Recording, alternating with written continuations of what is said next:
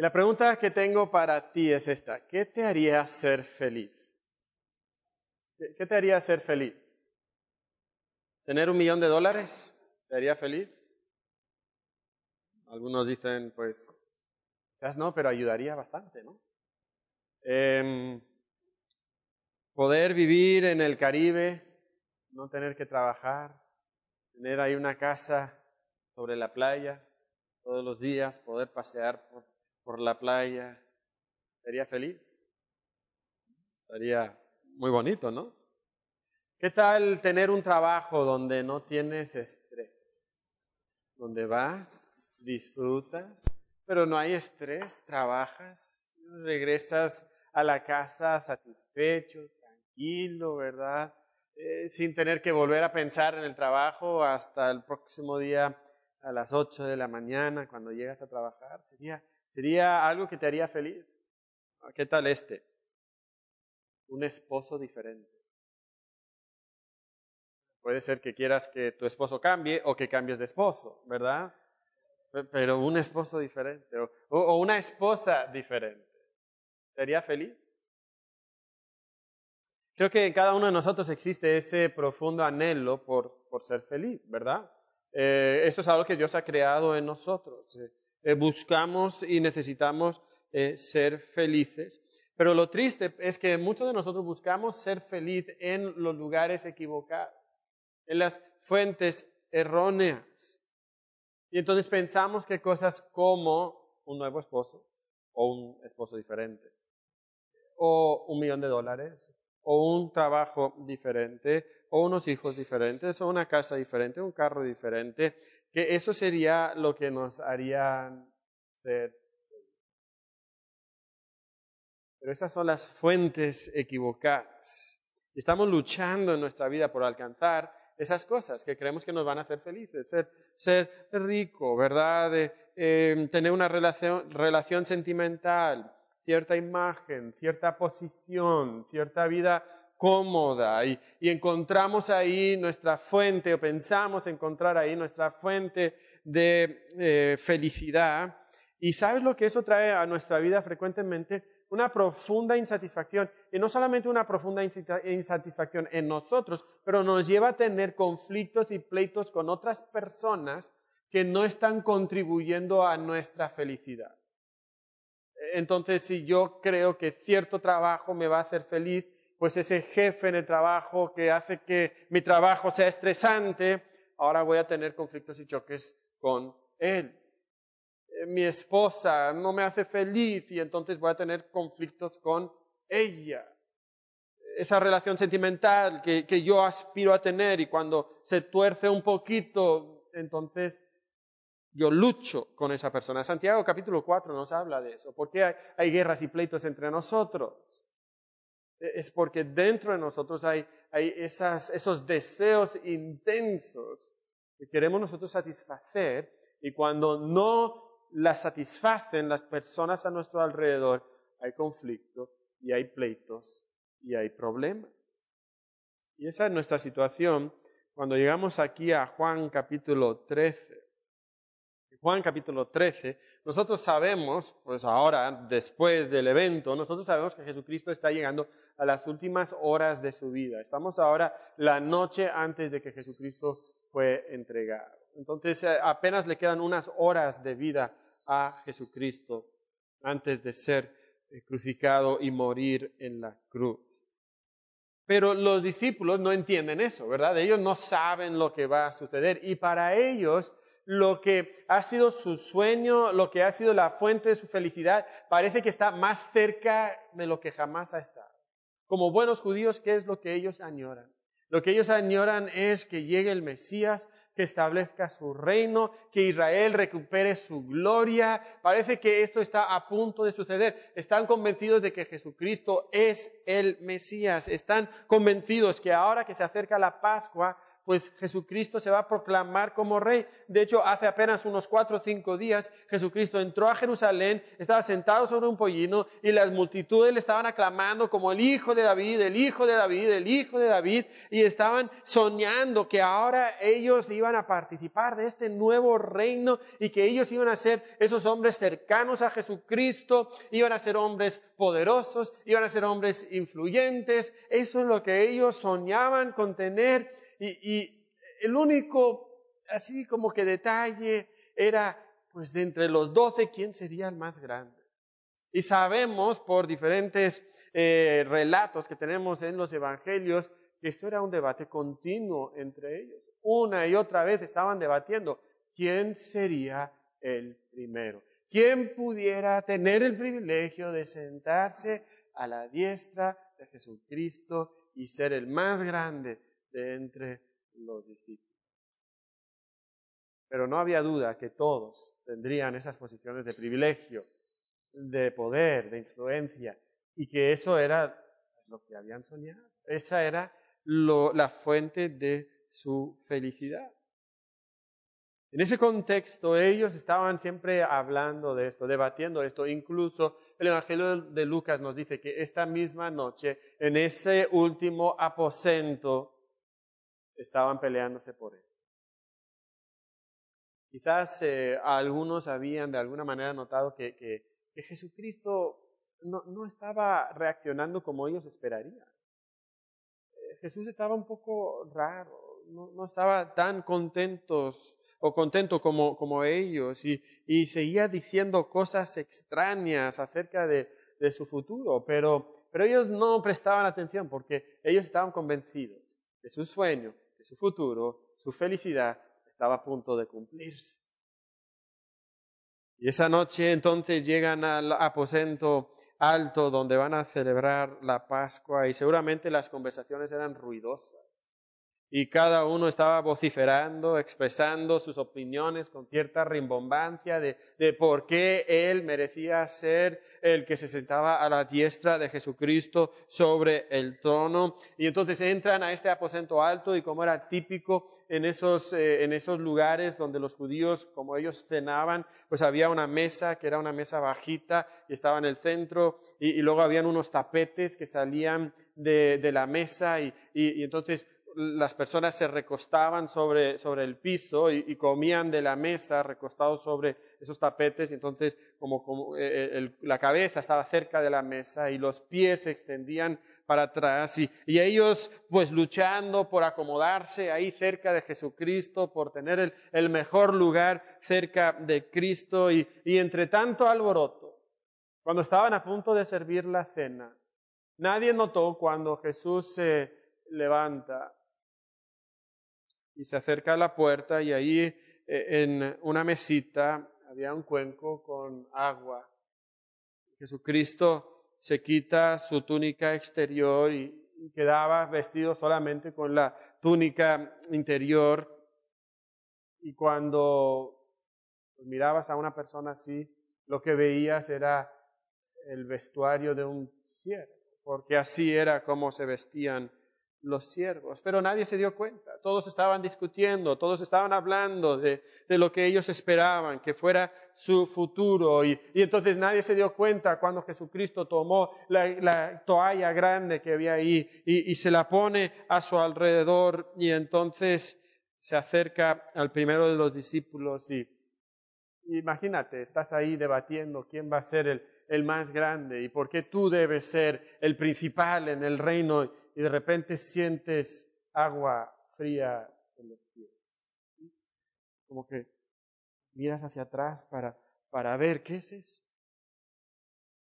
Y te choca ver a Jesucristo con ese atuendo de siervo, con la toalla alrededor de su cuerpo, lavándote los pies. Lavándote los pies. Seguramente ese discípulo, por la sorpresa, deja de hablar. Los demás siguen hablando y, después de un momento como que uno a uno se van dando cuenta de lo que está sucediendo. Jesús está alabando. cae el silencio, donde antes había debate sobre quién sería el primero, el que era el primero de entre ellos. Les está lavando los pies. Y va avanzando uno por uno. Y esto era tremendamente chocante para ellos. En la cultura judía no se podía obligar a otro hombre adulto judío a lavar los pies de otra persona, aunque fuera un siervo. No podías obligarle a lavar los pies. Si era una, ah, una, mujer, sí, le podías pedir que lavara los pies. Y si era un niño, sí, le podías pedir que lavara los pies. Pero un hombre adulto judío no le podías exigir que lavara los pies. Era una actitud que indicaba inferioridad, era una, un acto denigrante, según ellos, en su cultura, y era tan vergonzoso que podemos encontrar juicios legales sobre esto. O sea, puedes exigir que alguien te lave los pies y lo tenían claramente definido. En los juicios legales de los judíos estaba prohibido que un hombre judío exigiera a otro hombre judío que le lavara los pies. Claro, lo podías hacer voluntariamente si querías, pero nadie lo hacía. ¿Lavar los pies? ¿Lavar los pies de otro adulto, hombre adulto? Mucho menos podemos encontrar en toda la literatura, en todos los escritos que nosotros tenemos del mundo judío, del mundo griego, del mundo romano, no podemos encontrar ni una sola ocasión donde un superior le lavara los pies a sus subordinados. Esta es la única ocasión. Estaban completamente sorpresa. Y ahí Jesucristo, arrodillado a sus pies, vestido como un siervo, haciendo el acto de servicio más denigrante de la cultura judía. Por eso se hizo el silencio. Estaban apenados, estaban avergonzados. Y Jesucristo va avanzando hasta llegar a Pedro. Y pues Pedro es Pedro, ¿verdad? Y, Pedro no puede aguantar todo esto en silencio. Pedro siempre tiene algo que decir. Y entonces en esa situación, cuando llega a Pedro, eh, le dice Pedro eh, algo así, Señor, tú me lavas los pies. Eh, si, pudiéramos ponerlo así un poquito más en, en, el impacto coloquial de cómo, qué significaría, sería algo así. ¿Tú a mí lavarme los pies? Así es la sorpresa de Pedro, como que, no, no, no, no, esto no puede suceder, porque todos los que estaban ahí sabían que esto debería de ser al revés. Porque sí habían escritos donde se le decía a los rabinos que, sus, estudiantes podían lavarle los pies a ellos, no se lo podían exigir. Pero, un buen seguidor, un buen alumno de estos rabinos, pues le lavaría los pies al rabino. Y ellos sabían que ellos debían de estar lavándole los pies a Jesucristo. Y entonces Pedro no se aguanta, Señor, tú a mí me vas a lavar los pies. No puede ser. Y Jesucristo le dice en el versículo 7, lo que yo hago, tú no lo comprendes ahora, mas lo entenderás después sea, déjame hacer este, este acto de servicio y, luego te voy a explicar lo que quiero que tú aprendas con esto. Pero para Pedro es demasiado. Le dice en el versículo 9, Señor, pues, pues entonces, eh, eh, eh perdón, en el versículo 8 le dice, no me lavarás los pies jamás. Es más contundente ahora Pedro, ¿verdad? Que no, que no me vas a lavar los pies, nunca me vas a lavar los pies a mí. Y tenemos que halagar, ¿verdad, Pedro, por ese instinto, ¿no? él sabe que esto está mal, por lo menos de parte de su razonamiento humano. Pero Jesucristo quiere tomar la oportunidad para enseñarle algo. Y entonces en el versículo 8, Jesucristo le dice, si no te lavare, no tendrás parte conmigo. O sea, quiere enseñarle algo, quiere darle una nueva lección. Ahora, Pedro solamente puede ver lo físico, ¿verdad? esto es como Nicodemo, ¿se acuerdan cuando Jesucristo dijo, oye, tienes que nacer de nuevo? Y Nicodemo solo podía pensar en el vientre de su madre. Eh, cuando Jesucristo decía, mira, eh, necesitáis pan, y ellos solamente podían pensar en el pan que iba a llenar su vientre. Ahora Jesucristo le está lavando los pies y, Jesús tiene una lección espiritual más profunda que quiere enseñarle, pero Pedro solamente puede pensar en lo físico. Y entonces Jesucristo quiere que él piense en lo espiritual y, y, le dice, mira, si yo no te lavo, no tienes parte conmigo. Obviamente esto es algo mayor, lo que Jesucristo está queriendo enseñar. Está queriendo decirle, mira, si tú vas a acercarte a mí, si tú vas a tener parte conmigo, yo tengo que lavarte los pies. Yo tengo que lavarte los pies. ¿Sabes? Si tú quieres acercarte a Cristo, tienes que dejar que Cristo te sirva y te limpie. Si tú vas a tener parte en el reino de Dios, tienes que dejar que Jesús te sirva y te limpie. Y sabes que esa es una de las cosas más difíciles para el ser humano natural, para el ser humano inconverso, aceptar.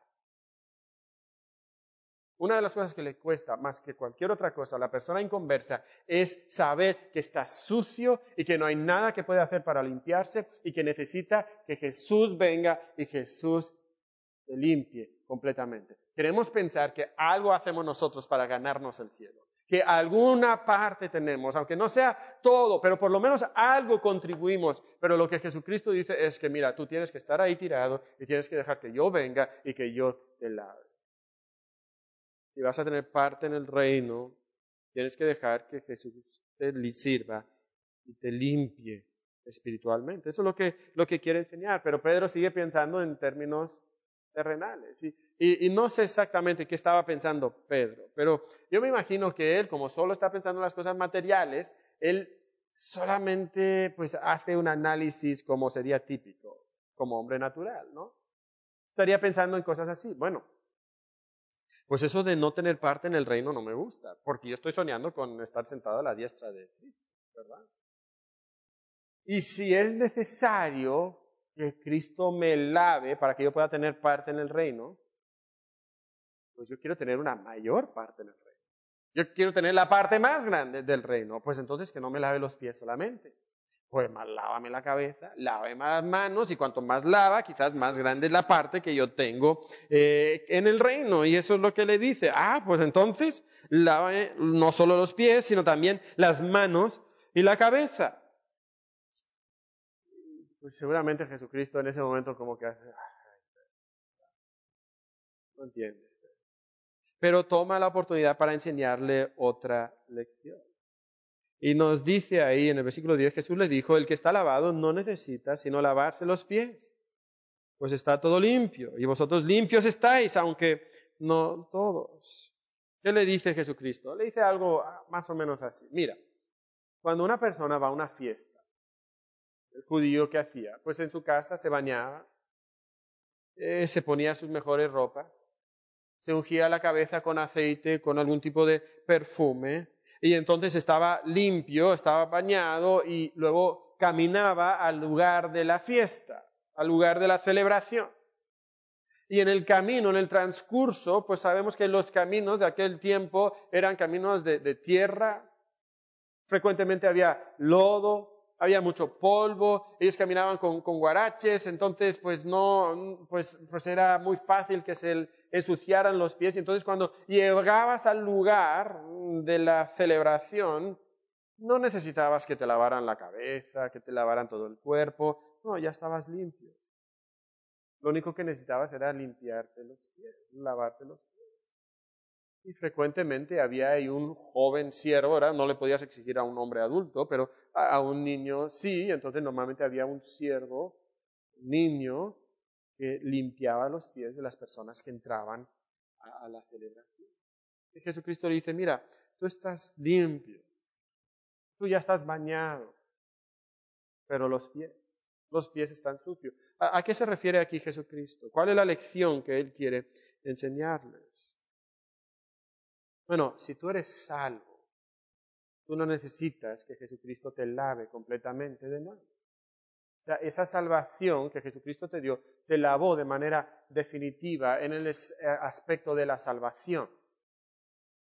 Pero en el diario vivir, como esas personas que iban caminando por el camino y ensuciaban sus pies, nosotros también en el diario vivir caminamos por este mundo sucio, por este mundo que está lleno de maldad y nosotros también nos llenamos a veces los pies de, pecado y, de maldad. Y entonces, ¿qué necesitamos? Necesitamos que Jesús nos lave los pies. Si podemos decirlo así, nosotros necesitamos que Cristo nos limpie definitivamente en el momento de nuestra salvación, pero también necesitamos que Jesucristo nos limpie diariamente por medio de la confesión de nuestros pecados. Y si vas a tener parte del reino de Dios, tú necesitas esa limpieza definitiva en la salvación y necesitas esa limpieza diaria en la confesión de tus pecados. Y me pregunto, hermano, ¿cuánto tiempo pasas en confesión de tus pecados? ¿Cuánto tiempo pasas reconociendo las pequeñas maldades que has cometido. Los pequeños actos pecaminosos. Sabes, muchos de nosotros no confesamos nuestros pecados, no tenemos sensibilidad al pecado. Y entonces nos ensuciamos y esa suciedad empieza a crecer, crecer, crecer, al grado que luego empezamos a cometer actos más gravosos de pecado en nuestra vida. ¿Todo por qué? Porque no quisimos limpiarnos diariamente. ¿Alguna vez has visto un hombre indigente caminando por la calle? No se ha lavado quién sabe en cuánto tiempo. Sus manos están, pero sucias, su rostro está sucio, su ropa está sucia. Y lo ves eh, buscando entre la basura y encuentra algo de comer y lo saca directamente de la basura con esas manos tan sucias que tiene, que no se ha lavado por tanto tiempo y ha estado escarbando entre la basura y con toda esa suciedad toma algo y se lo come ahí mismo. ¿Has visto esa, esa escena? Sea, y nosotros estamos ahí pensando, ¿cómo, es posible? Y yo nunca haría tal cosa. Y sabes, es mentira, tú también harías tal cosa. Si llevas meses y meses sin bañarte, meses y meses sin lavarte, te has acostumbrado tanto a la suciedad que ya ni lo piensas. Y sabes, algunas personas que decimos ser salvos, así son. Nos hemos acostumbrado tanto a la sociedad. Nos hemos acostumbrado tanto a los pecados, a esos pecados que hemos tolerado una y otra vez. Nos hemos ensuciado al grado de que ni nos damos cuenta de nuestra sociedad. ¿Y sabes lo que tú necesitas? Si tú no eres salvo, tú necesitas esa limpieza definitiva en salvación, poniendo tu fe única y exclusivamente a Jesucristo, confesando tus pecados, entregando tu vida a Él, dejando que Él te limpie de tus pecados.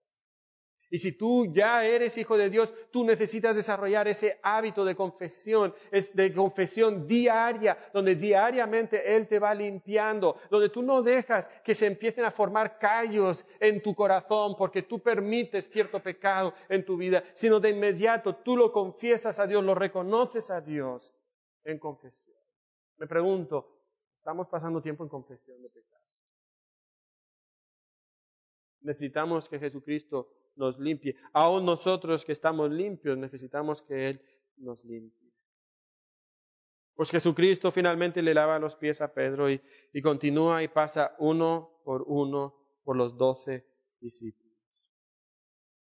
Y entonces en el versículo 12 nos dice que pues terminó de lavarle los pies y toma su manto y se vuelve a vestir como habitualmente andaba vestido y, y vuelve a la mesa y ahora les explica lo que él quiere que ellos entiendan. Se sienta y dice, ¿sabéis lo que os he hecho? Vosotros me llamáis Señor, Maestro y Señor, y decís bien, porque lo soy. Estas palabras, bueno, maestro, era muy común, llamarle así al, rabino, didáscalos, eh, maestro, era, la forma normal que ellos hablarían de un maestro, pero era mucho menos común decirle Señor. ¿Es una indicación de su deidad? deidad? Mm, posiblemente no lo podemos afirmar contundentemente, pero en el contexto de todo lo que nosotros sabemos de Juan, todas las lecciones que ha venido diciéndonos, incluso a la luz de lo que dice el último versículo que, estuvimos leyendo, el versículo 19. Desde ahora os lo digo antes que suceda, para que cuando suceda creáis que yo soy. Yo soy. Ahí está esa frase que hemos venido afirmando y Jesucristo les está diciendo, yo soy. Yo soy el gran yo soy, como hemos visto en tantas ocasiones a través del libro. Entonces creo que para Juan seguramente esto era algo más que simplemente maestro y, señor, como nosotros le podemos, podemos decir a, alguien más, ¿verdad? Señor Pepe o, o señor García.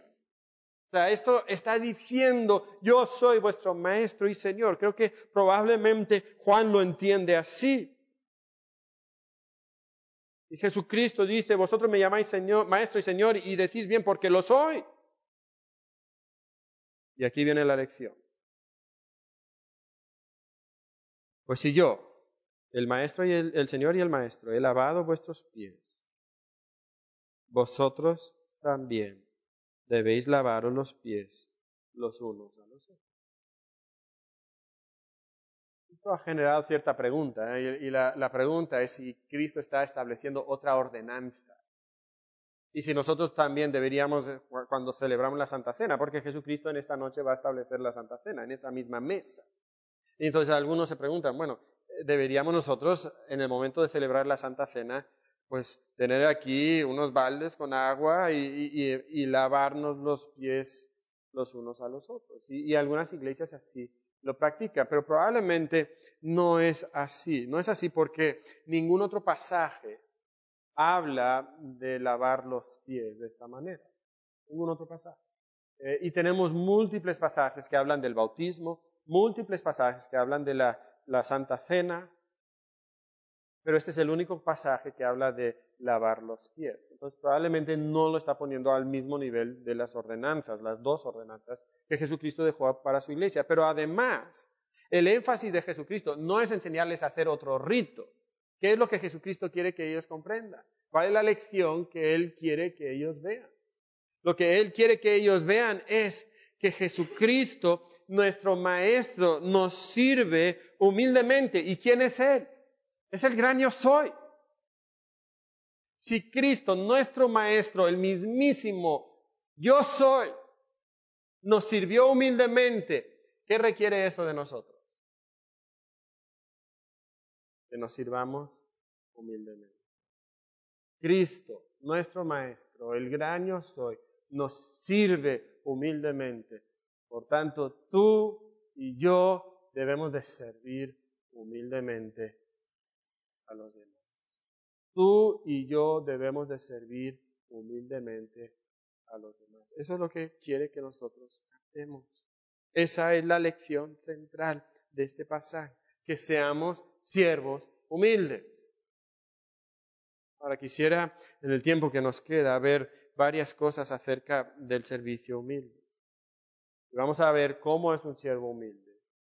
Y vamos a ver las consecuencias o los resultados del servicio humilde. ¿Cómo es un siervo humilde? Creo que hay tres cosas que podemos destacar de cómo es un siervo humilde. Si tú eres un siervo humilde, esto va a ser verdad de ti también.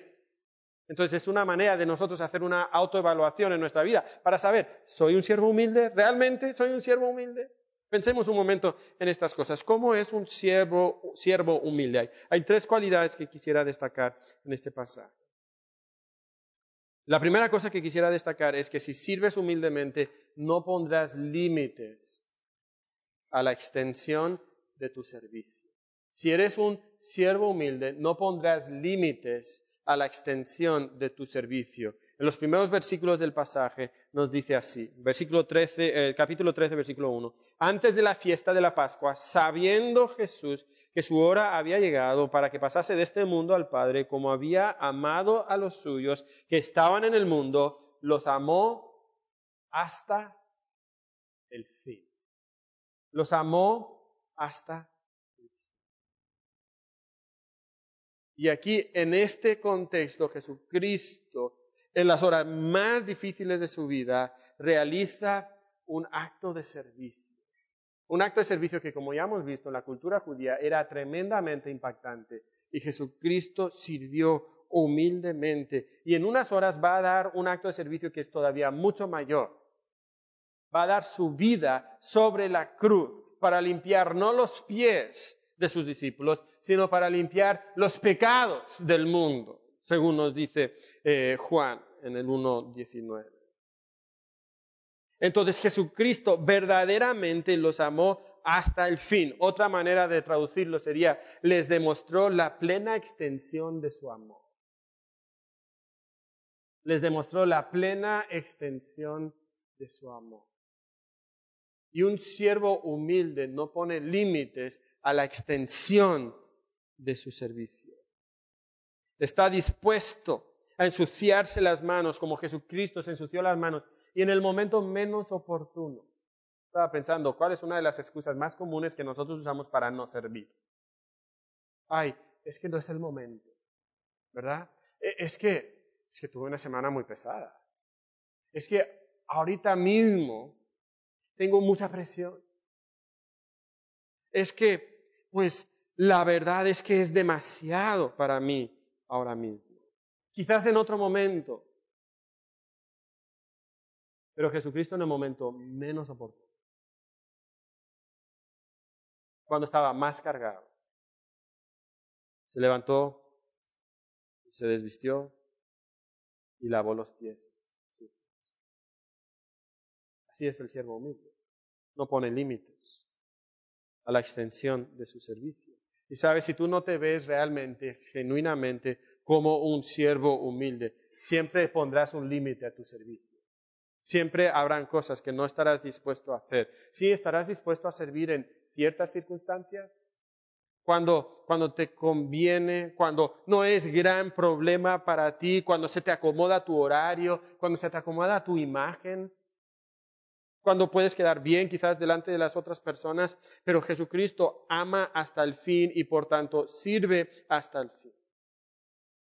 Entonces yo no te pregunto cuánto sirves en la iglesia cuando te conviene servir, yo te pregunto cuánto sirves en la iglesia cuando no te conviene servir. Eso va a demostrar si realmente eres un siervo humilde. Es como el amor. Si amas a los que te aman, ¿qué mérito tiene eso? Jesucristo nos dice, si vas a ser como yo, debes amar a los que te persiguen. Eso es marca de que tu Padre es verdaderamente Dios. Entonces te pregunto, si sirves cuando es menos conveniente, cuando tienes más carga, cuando hay demasiadas cosas que hacer, si solo sirves cuando es más o menos conveniente o no tan inconveniente, entonces no eres un siervo mío. Realmente. Y Dios pide que nosotros seamos siervos humildes. Un siervo humilde entonces no pone límites a la extensión de su servicio y un siervo humilde no pone límites a las personas a quienes sirve. Noten esto. Esto es una de las cosas más impactantes de este pasaje. ¿A quién le lava los pies Jesús? Jesús le lava los pies a los once discípulos, ¿verdad?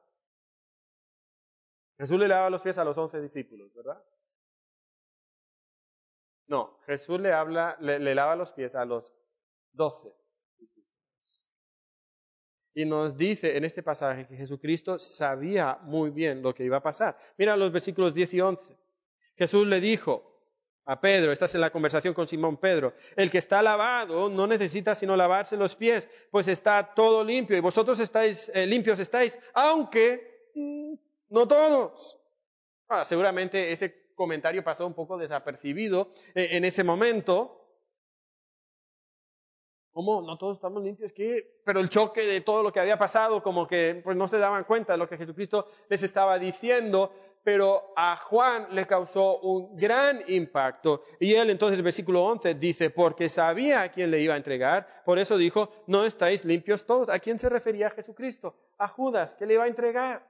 Y no solamente lo menciona en el versículo 11, lo menciona en dos ocasiones más en este pasaje. Lo menciona en el, eh, en el segundo versículo. Y cuando cenaba como el diablo ya había puesto en el corazón de Judas Iscariote, hijos de, hijo de Simón, que le entregase. Sabiendo Jesús, Jesús sabe todas estas cosas, no le tomó por sorpresa. Y no solamente lo menciona al principio del pasaje y en el centro del pasaje, lo menciona al final del pasaje también. Nos dice el versículo 18, no hablo de todos vosotros, yo sé a quién he elegido, mas para que se cumpla la escritura, el que come pan conmigo levantó contra mí su calcañar. Jesucristo sabía quién le iba a traicionar. Y Juan nos lo dice tres veces. ¿Por qué no lo dice tres veces? Porque le causó tan gran impacto. Y le causó tan gran impacto que nos lo dice tres veces para que nos cause gran impacto a nosotros. Jesús le lava los pies al discípulo que le traicionó. Jesús le lava los pies al que, humanamente hablando, tiene la culpa de la cruz. Y Jesús pasa por cada uno de los discípulos y llega a Judas Iscariote y le lava los pies con la misma ternura, con la misma atención, con el mismo esmero al que le lavó los pies a Pedro y a Juan y a Jacob. El siervo humilde no pone límites a las personas a quienes va a ser. Te pregunto si tú pones límites a las personas a quienes sirves.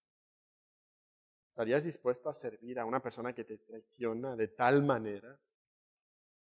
Nosotros no estamos dispuestos a servir a la persona que nos mira así un poquito chueco. Ni estamos seguros si nos miró chueco, pero me pareció que me miró, chueco y entonces ya no le sirvo. Es que sentí que no me saludó quizás ni se dio cuenta, pero no me saludó y entonces ya me cae mal esa persona. Ay, pero es que me hizo una mala cara. Quizás es la cara que tiene el pobrecito, ¿verdad? Y, quizás no fue una mala cara, pero, pero, pero hizo una mala cara. Es que criticó algo que hice. Es que es engorroso. Es que no me gusta la manera que se ríe. Es que me ha lastimado demasiado. Ah, sí, te ha lastimado demasiado. A ver, espera. Judas le traicionó a Jesucristo y causó que fuera a la cruz. ¿Alguien te ha hecho eso? ¿Alguien te ha traicionado tan vilmente que te ha costado la vida, literalmente? Por supuesto que no, estás aquí.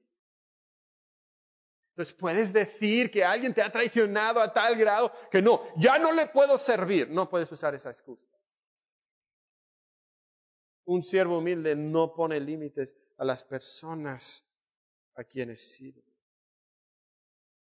Y Jesús sirvió a la persona que le iba a traicionar, a la persona de su círculo, de, doce, las doce personas más íntimas de su vida. Y Jesucristo le lavó los pies a, esas personas, esa persona. Un siervo humilde no pone límites a las personas a quien sirve, pero, pero hay un tercer elemento aquí. Si eres un siervo humilde, no pondrás límites al tipo de servicio que realizas. Si no eres un siervo humilde, siempre habrán ciertos tipos de servicio que dirás, no, no, no, eso no es para mí. No, es que yo, yo, soy de los, de los de teología, ¿verdad? Vamos a tirarle a los míos, ¿verdad? No, yo soy de los de teología. Yo estoy para, para predicar, para enseñar, para leer libros de teología y filosofía y, y, todas esas cosas, ¿verdad? Teología sistemática, oh, sí, sí, sí. Ah, pero hacerle el aseo en la iglesia. No, no. E, e, eso es para los pobrecitos hermanos de la iglesia, ¿verdad? Que no son teólogos.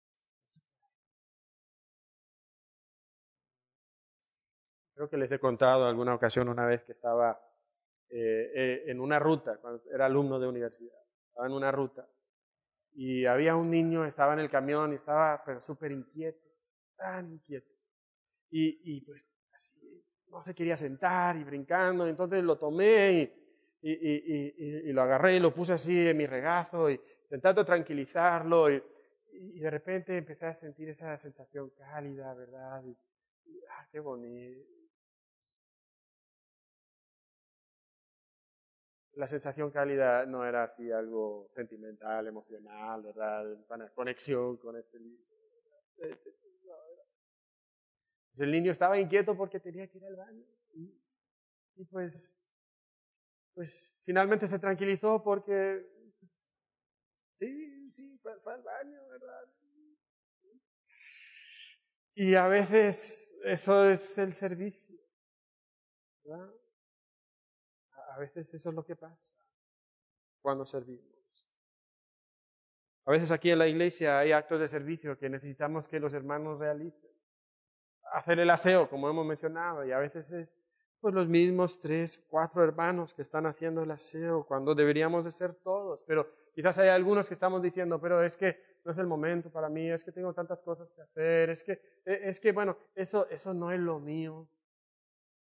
Yo casi te garantizo que no es lo de nadie, ¿verdad? No, es lo de nadie, ese tipo de actos de servicio. A veces eh, andamos batallando un poquito con hermanas que puedan servir en cunas o en, en la clase de niños y, y, sí, es pesado y es gorroso y, y, y pues preferíamos estar aquí sentados escuchando las predicaciones, claro, todo. Pero no podemos nosotros decir, ay, es que no es lo mío, es que o incluso a veces, es que no es el momento, ¿verdad? Eh, sí, entiendo que a veces es incómodo, pero yo quisiera animarles, hermanos, a no poner límites al tipo de servicio que estás dispuesto a realizar en la iglesia, a veces en la familia. Ahí a veces ponemos límites. Esposo, ¿estás sirviendo a tu esposa? Somos muy buenos a veces para decir, no, es que eso le toca a la esposa. Eso, eso no es lo mío. Eso es lo de ella. Y puede ser que sí, puede ser que eso, digamos, es lo de la esposa, pero ¿qué más da? A Jesús no le tocaba lavar los pies sucios de sus discípulos. Pero fue un siervo humilde y hizo ese acto que era el más sucio, el más denigrante de aquel entonces. ¿Sabes? ¿Sabes entonces que quizás tú sí puedes salir y barrer la calle enfrente de tu casa? Pero me van a ver los vecinos. ¿Qué más da? Tú puedes lavar los platos, tú puedes sacar la basura, tú puedes cambiar los pañales, tú puedes llevarle una taza de café o un vaso de agua fría. Hijos, están aquí, están sirviendo en la casa. O eres un principito, ¿verdad? Eres un mi rey. Ay, es que es el pequeño. O es que es el varón. Hermanos, lo peor que puedes hacer con tus hijos es no exigirles que trabajen en la casa. Bueno, no es lo peor, pero es una de las cosas malas, ¿verdad? Que puedes hacer. Si tú quieres un hijo que no sirve, que no trabaja, que termina siendo nini, ¿ok? No le exijas en la casa que lave los trastes, que limpie, que barra, que trabaje. Eso es como terminamos en la situación en la que nos encontramos en el día de hoy con tantos millones de jóvenes, de hombres que ya deberían ser adultos de hace quizás incluso décadas y siguen viviendo en casa de sus padres jugando Xbox toda la tarde. No, hay que servir, hay que trabajar. Y niños, no debería ser que tus padres te lo tienen que exigir, tú deberías de hacerlo solo. Tú deberías de tener ojos de servicio, de levantarte y mirar a tu alrededor y decir, ¿qué hace falta? Y sin que te lo digan, tú lo haces. Quizás vas a tener que dejar a un lado el celular, dejar la tablet, dejar la televisión y servir. Esposa, ¿estás sirviendo a tu esposo? No, claro, todos los días, ¿sí? ¿Qué tal tu actitud de servicio? ¿Te lo recriminas? Así no es un siervo humilde, lo hace voluntariamente, lo hace alegremente. Ay, hermano, es que tú no sabes cómo es mi esposo, ¿verdad? No sabes cómo me trata. Además, ya le he dicho tres millones de veces que no debe de dejar su ropa en ese lugar. Es que no se merece que yo le sirva. Es probable. Y Judas no se merecía que Jesús le lavara los pies. Y Jesús le lavó los pies. Y tú también debes de lavarle los pies. Quizás en el matrimonio, una de las maneras que necesitamos servirnos más son en los aspectos emocionales y espirituales de la relación. Quizás tú puedes decir, no, es que yo le sirvo en las cosas físicas, yo como esposo, mira, yo le llevo el dinero y yo le doy esto, yo le compro la ropa, yo esto y lo otro. Ah, muy bien. Pero ¿qué tal ser un siervo espiritual en tu casa? ¿Qué tal poner la dirección en tu casa? Ser paciente, ser perdonador, ser cursi. ser cursi. No, es el noviazgo, ya llevamos tres décadas casados, eso ya pasó demostrar cariño, cuidar la intimidad emocional. Un siervo humilde no pone límites a los tipos o al tipo de servicio que realiza. Está dispuesto a ensuciarse, a hacer lo que no le toca y a servir sin poner límites. Ni en cuanto a la extensión, ni en cuanto a las personas, ni en cuanto al tipo de servicio Déjame mencionarte también algunas cosas que son como eh, beneficios del servicio humilde. Tres, tres resultados, tres beneficios del servicio humilde. Y aquí podemos ver que si sirves humildemente entenderás el plan de Dios. Si sirves humildemente entenderás el plan de Dios. En este pasaje nos menciona varias veces que Jesús sabía lo que le iba a suceder. Nos lo dice en el versículo 1, en el versículo 3, en el versículo 11, en el versículo 17 y en el versículo 18. Jesús sabía. ¿Sabes que solamente un siervo humilde puede entender el plan de Dios? Solamente un siervo humilde puede entender el plan de Dios. Porque lo que nosotros encontramos es que si no nos vemos como siervos, nosotros nos vamos a ver en una posición que no nos toca, nos vamos a ver como maestros. Y no somos maestros, somos siervos. Y entonces vamos a tener una identidad incorrecta en nuestra propia mente. Vamos a pensar que todas las demás personas deben de servirnos a nosotros. Y sabes qué? Las demás personas no nos van a servir. Las demás personas andan ahí también pensando que ellos son maestros, que ellos son señores. Y esperando que tú les sirvas a ellos. Y entonces, ¿sabes lo que eso produce? Produce un montón de conflictos. Eso es lo que produce. De hecho, piensa un momento, ¿por qué hay tantos conflictos? porque tú no me estás dando lo que yo quiero que tú me des. Porque tú eres un obstáculo a que yo alcance lo que yo quiero. Y entonces me enojo. Entonces tengo conflictos. Y sabes, si tú eres un siervo humilde, vas a entender muchas cosas acerca del mundo en el que vives. Si tú eres un siervo humilde, tú vas a esperar que nadie te sirva a ti, sino que tú vas a servir a los demás. Y sabes que eso te va a quitar de una carga tan grande. Te va a quitar de tantos conflictos y tantas expectativas que no son realizadas. Si tú simplemente reconoces, nadie me va a servir a mí. Yo debo servir a los demás. Y eres un siervo humilde. Vas a entender y vas a estar preparado para que las personas te traicionen como Judas le traicionó a Jesucristo me puede traicionar, es, lo que pasa. Vas a entender cuando las cosas te salen mal. Si no eres un siervo humilde, sabes, vas a vivir una vida insatisfecha.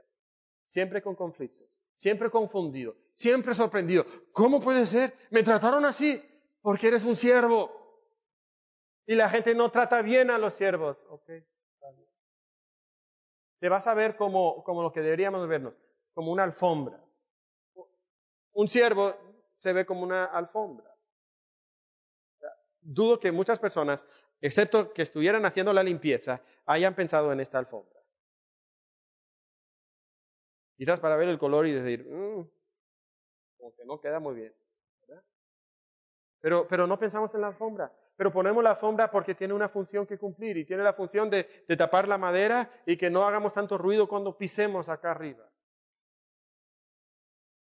Pero nadie piensa en la alfombra, todo el mundo pasa por encima de la alfombra. Pero esa es la función de la alfombra. Y sabes, tú y yo deberíamos de vernos como alfombra. Nos pisan, es nuestra función. Pasan por encima de nosotros, es nuestra función. Porque nosotros somos qué? Siervos. Y cuando tú te veas como alfombra, vas a entender muchas cosas acerca de la vida. Vas a entender el plan de Dios. Jesús sabía estas cosas y porque sabía que debía de ir a la cruz y servir humildemente en la cruz, eso permitió que él entendiera el plan de Dios. Pero no solamente entiende el plan de Dios, pero participa en el plan de Dios. Si tú eres un siervo humilde, uno de los grandes beneficios es que podrás participar en el plan de Dios. Podrás participar en el plan de Dios y solamente el siervo humilde puede realmente participar en la obra de Dios. Hay muchas personas que quieren servir en la iglesia siempre que me vean, siempre que me aplaudan, siempre que sea conveniente. Pero pues habrán límites, ¿verdad? Entonces realmente no estamos sirviendo a Dios, nos estamos sirviendo a nosotros mismos, a nuestra imagen, a quedar bien, a nuestra autoimagen, ¿verdad? Pero Jesucristo no se detiene por el apestoso servicio que tenía que realizar, no se detiene porque Judas estaba sentado a la mesa, no puso límites a su disposición delante de Dios, estaba dispuesto a servir y por eso realizó el acto de servicio más grande de la historia del mundo. Y participó en el plan de Dios. Y tú y yo tenemos esa oportunidad. Y cada vez que nosotros decimos que no a un acto de servicio, porque es demasiado apestoso, porque es que exige demasiado de mí. Es que eso no es lo mío. Es que tengo tantas cargas ahora mismo. Estamos perdiendo una oportunidad de participar en la obra de Dios y de ser de bendición y ayuda a otras personas.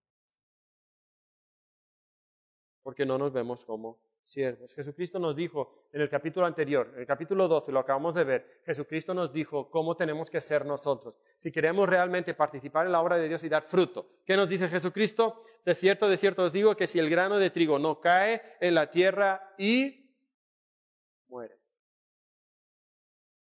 Tiene que caer en la tierra y tiene que morir. Y si no muere, entonces no lleva fruto. Pero si muere, lleva mucho. Y tú tienes que morir a tu yo. Tú tienes que morir a tu yo. Pero hay un tercer gran beneficio y es quizás el más sorprendente. El que más nos va a, a sacar de nuestras casillas. Esta es la tercera gran lección, el tercer gran beneficio. Si sirves humildemente, tendrás felicidad. Si sirves humildemente, tendrás felicidad. Mira lo que dice el versículo 17. Si sabéis estas cosas, bienaventurados seréis si las hiciereis. Bienaventurados seréis si las hiciereis, doblemente felices. Gran bendición. Bienaventurados seréis si las hiciereis. Y solo el siervo humilde es verdaderamente feliz. Y esto otra vez está completamente en contra de lo que nosotros pensamos. ¿Por qué estamos luchando? ¿Por qué estamos teniendo pleitos con otras personas? Porque pensamos que tenemos que luchar para conseguir ciertas cosas y si conseguimos esas cosas, entonces seremos felices. Y lo que Jesucristo dice, no, en el mundo de Jesucristo todo está al revés. En el mundo de Jesucristo, si quieres ser feliz, tienes que servir. Y la felicidad se encuentra en el camino del servicio. No se encuentra en la realización de tus sueños, no se encuentra en ser rico, no se encuentra en una vida sexual plena, no se encuentra en ser exitoso y reconocido, no se encuentra en una playa en el Caribe, se encuentra en el camino del servicio. Solo el siervo humilde entiende la verdadera felicidad. Ese es el camino que Dios ha establecido. Choca, ¿verdad? Pero en el reino de Jesucristo los últimos eran los primeros. En el mundo de Jesucristo, los que pierden la vida son los que ganan la vida. Y en el mundo de Jesucristo, los que sirven son los exaltados y son los bienaventurados. ¿Te sorprende eso?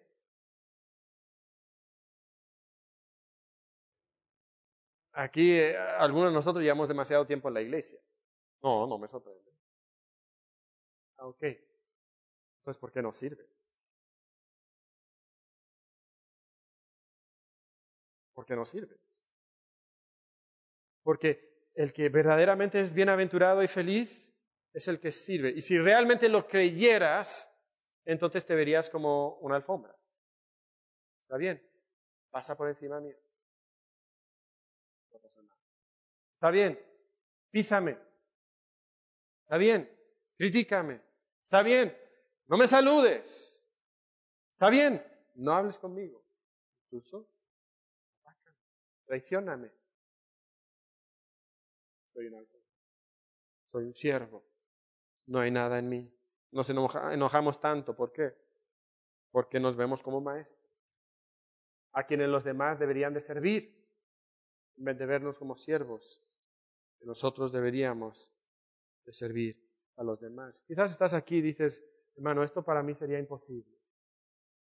yo no puedo llegar a esa clase de servicio. Lo que estás describiendo, no, yo no puedo. Y es verdad, tú no puedes. Y es ahí donde cerramos el círculo y regresamos a esas primeras lecciones que veíamos. Si quieres ser parte de Jesucristo, ¿qué tienes que hacer? Dejar que Jesucristo te sirva a ti y te limpie. Eso es lo que tienes que hacer. Dejar que te limpie. Y, va a tener que limpiarte definitivamente, porque esta clase de servicio no viene al ser humano de manera natural. Entonces Él te tiene que transformar tu corazón en salvación.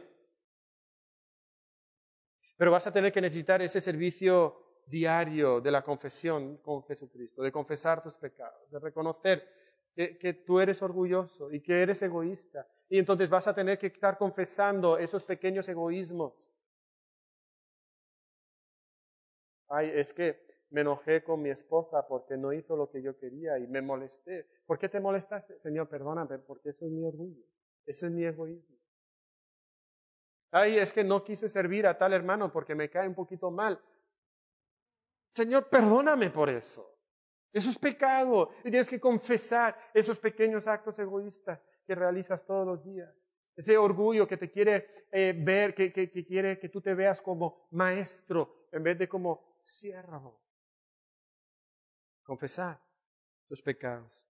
Y eso va a ser imposible, que tú seas siervo, si no dejas que Cristo te lave definitivamente en salvación, diariamente en confesión.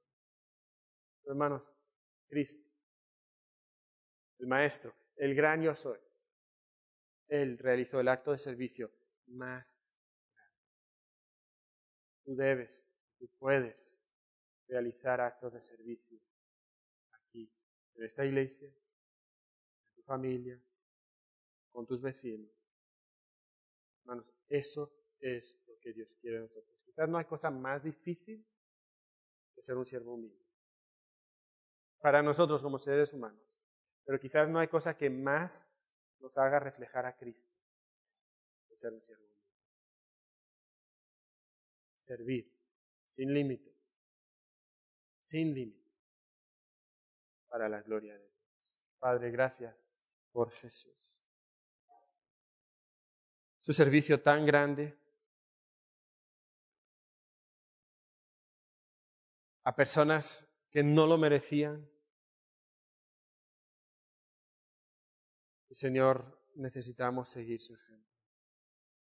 Pero simplemente intentar seguir su ejemplo por nuestras fuerzas sería imposible. Y entonces venimos a ti, pedimos que tú transformes nuestros corazones, que tú limpies nuestra vida.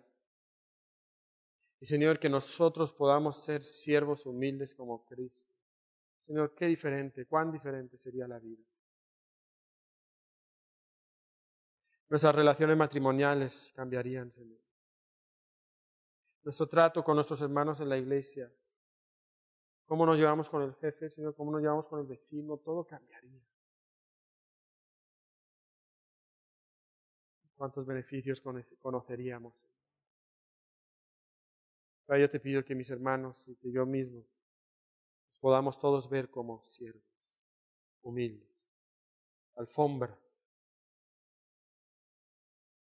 Señor, que todo esto sea para tu gloria nombre de Cristo.